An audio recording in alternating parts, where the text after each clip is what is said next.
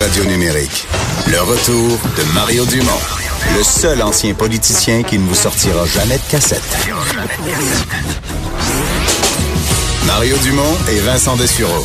Jusqu'à 17. Cube Radio. C'est jour de budget à Québec. On vous en a fait un résumé avant la pause, mais euh, le, la politique fédérale lâche pas vraiment.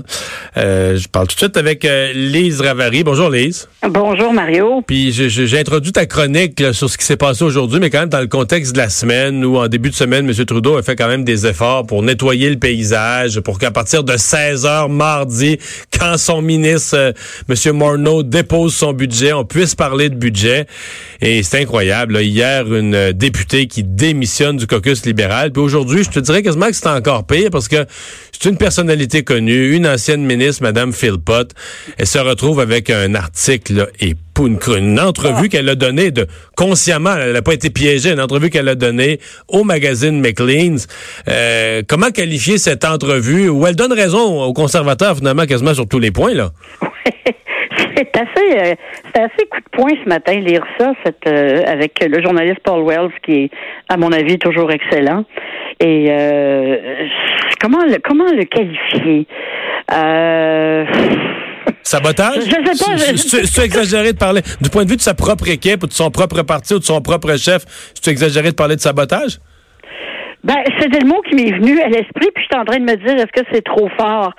Et, et je sais pas, peut-être on verra avec la suite, mais une chose est certaine, c'est qu'elle est venue nous dire, moi ce que j'en ai retenu là, c'est que on est loin de tout savoir sur le dossier SNC Lavalin et avec euh, euh, avec la, procureure générale, euh, qui aurait des révélations, j'ai comme l'impression, monstrueuses là, qui qui pourraient arriver si si le premier ministre euh, euh, libérait la parole de, de, de, ses, de ses députés. Les gens peuvent être mêlés. Là.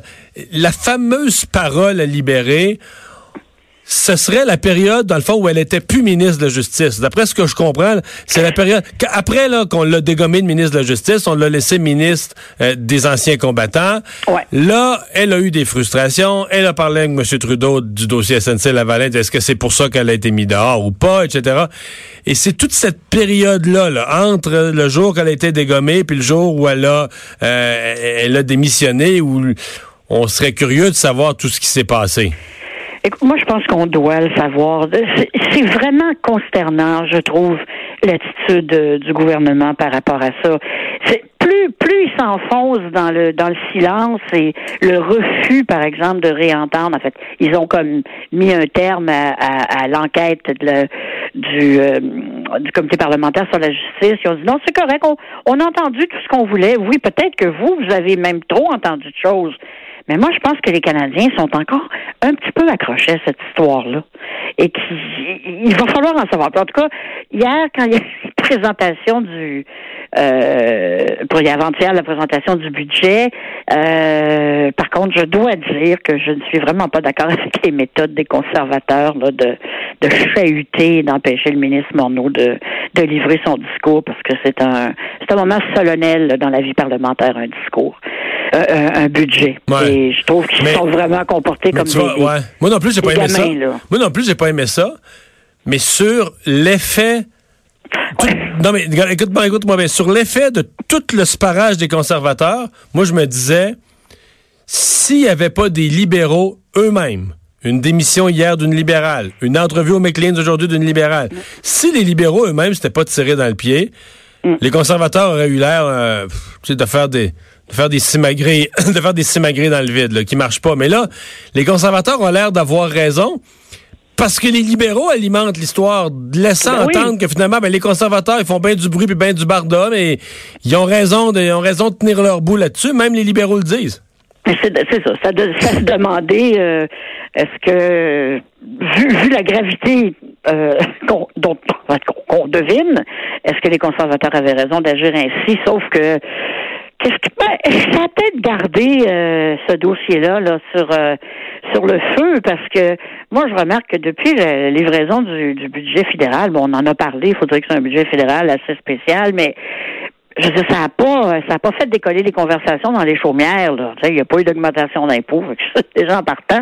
Mais par contre, euh, par rapport à, tout le reste de ce qui se passe, ça n'a pas.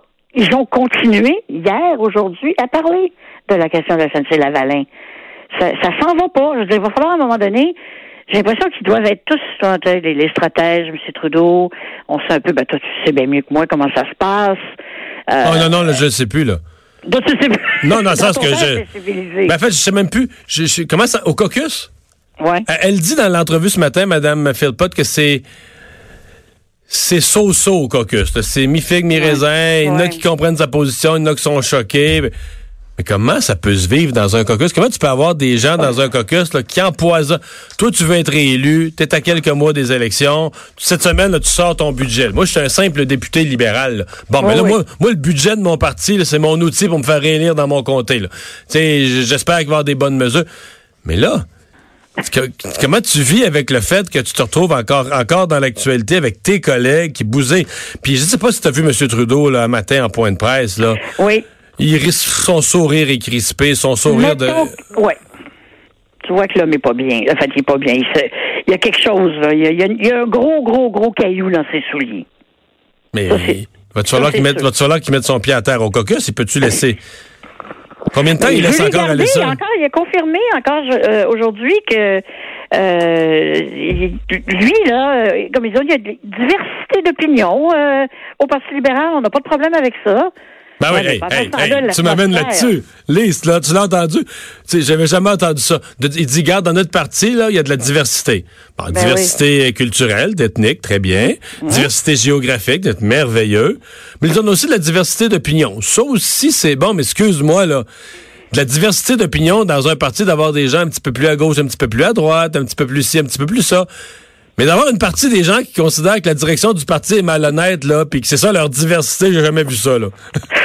en tout cas, certainement pas qu'ils restent, mais elle aussi, faut quand même se poser la question, pourquoi euh, Mme Wilson-Raybould et euh, Mme Philpott, elles veulent rester? Mais c'est Contrairement à la, à la, troisième qui a démissionné, euh, comment ça s'appelle donc, Célina, Célina, Célina. Madame César, César César, Mais regarde, je vais te répondre à ta question, moi. Vas-y. Mettons qu'on mettons on va en théorie politique, on retourne dans nos livres de théorie politique. Pourquoi des gens dans un parti ont un désaccord profond avec l'administration actuelle et restent? Mais généralement, c'est parce qu'ils pensent qu'il faut changer de chef. Ben, Donc, ils restent dans le parti. Ils restent dans le parti en se disant, tu comprends, je, ne céderai pas mon parti à ceux qui le dirigent actuellement. Je vais en rester membre, je vais en rester militant, je vais en rester député pour la suite des choses. Mais eh y a-tu du monde qui veut la tête de Justin Trudeau à l'interne? Je sais pas, qu'est-ce que t'en penses? Ben, moi, je l'ai, écrit. Moi, je l'ai écrit il y a trois semaines. Non, je, je, je, pense que, en tout cas, en particulier, Mme Wilson-Raybould, euh, je serais vraiment pas surprise de lui découvrir là, des ambitions de à la chefferie. Euh, les deux autres, non, Célina, euh, César Chavanès, non, parce qu'elle, elle avait déjà annoncé qu'elle n'allait pas, ben, se, représenter. Là. Mais euh, puis je suis pas certaine que je vois Jane Philpott non plus là, dans une course à la chefferie, mais Madame Wilson Raybould, euh, si jamais. Mais encore là, euh, est-ce que les libéraux sont prêts à, dans la situation actuelle, avec ce qu'on sait maintenant, parce que peut-être qu'on n'en saura pas plus. Dans le public, là. dans le public, malgré cet épisode-là, à mon avis, Justin Trudeau est 100 fois, ah, plus, connu, 100 fois plus connu, apprécié. Les libéraux ont bien plus de chances de se faire réélire avec Justin Trudeau qu'avec qui que ce soit d'autre qui est là aujourd'hui. Là. Ben, malgré ben les faiblesses qui, ont, qui sont apparues dans cette crise-là, il demeure le plus populaire de tous les libéraux et de loin. en tout cas, je pense. Oh oui, non, non, ça, c'est sûr. Puis, je veux dire, c'est vrai euh, dans certaines régions du Canada, pas partout dans l'Ouest, un petit peu moins. Mais ici, au Québec, euh, moi, je pense que les Québécois euh, vont, vont redonner confiance. De toute façon, quelle est l'opposition? Bon, Jacques Metzing, malheureusement ou heureusement, on le sait pas. Euh, et on le saura probablement pas parce que je crois pas que les Québécois soient prêts à, à, aider quelqu'un, euh, comment dirais-je, ouvertement religieux. Euh, et Andrew Shear, excuse, Andrew Shear, là. Il t'a pas impressionné cette semaine? Ben, moi, il arrive pas à se placer dans la catégorie A. Là, moi, j'étais, je, le compare, je peux pas m'empêcher de comparer à Stephen Harper, qui, avait ses défauts, on le sait. Mais, tu sais, tu sentais que Stephen Harper, il avait une, carrure intellectuelle. Il y avait un calibre, là, que je trouve pas chez... Ouais, mais là, en tout cas, M. Trudeau, Monsieur Trudeau, il avait l'air tanné, euh, il avait l'air tanné un matin. Hey, merci beaucoup, Lise. Le. Oui, je, je comprends ça. Salut. Vincent, euh, tu continues, toi, à lire à propos du, du budget, euh, qui est quand même, pour la Société québécoise du cannabis. C'est la première occasion d'un bilan dans ce budget, d'un petit bilan financier, parce qu'ils ont commencé à opérer mi-octobre. Mais... Oui, et on fait pas beaucoup d'argent avec cette légalisation du cannabis. Non, parce qu'on peut trouver effectivement des, premiers chiffres dans le, dans le budget euh, et moins de...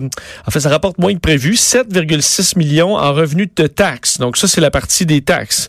Euh, Est-ce qu'on n'a pas encore de... Est-ce qu'on a des profits? Est-ce qu'on a une évaluation des ventes et des profits? Ben, pour la SQDC, c'est un déficit de près de 4 millions. Euh, donc à date, on perd de l'argent. Ouais, on prévoyait 23 millions en taxes d'assises, donc la partie taxe sur, sur, le cannabis. Mais évidemment, ça a été reporté. Donc on en a eu moins dans l'année, le, le, légalisation de juillet à octobre.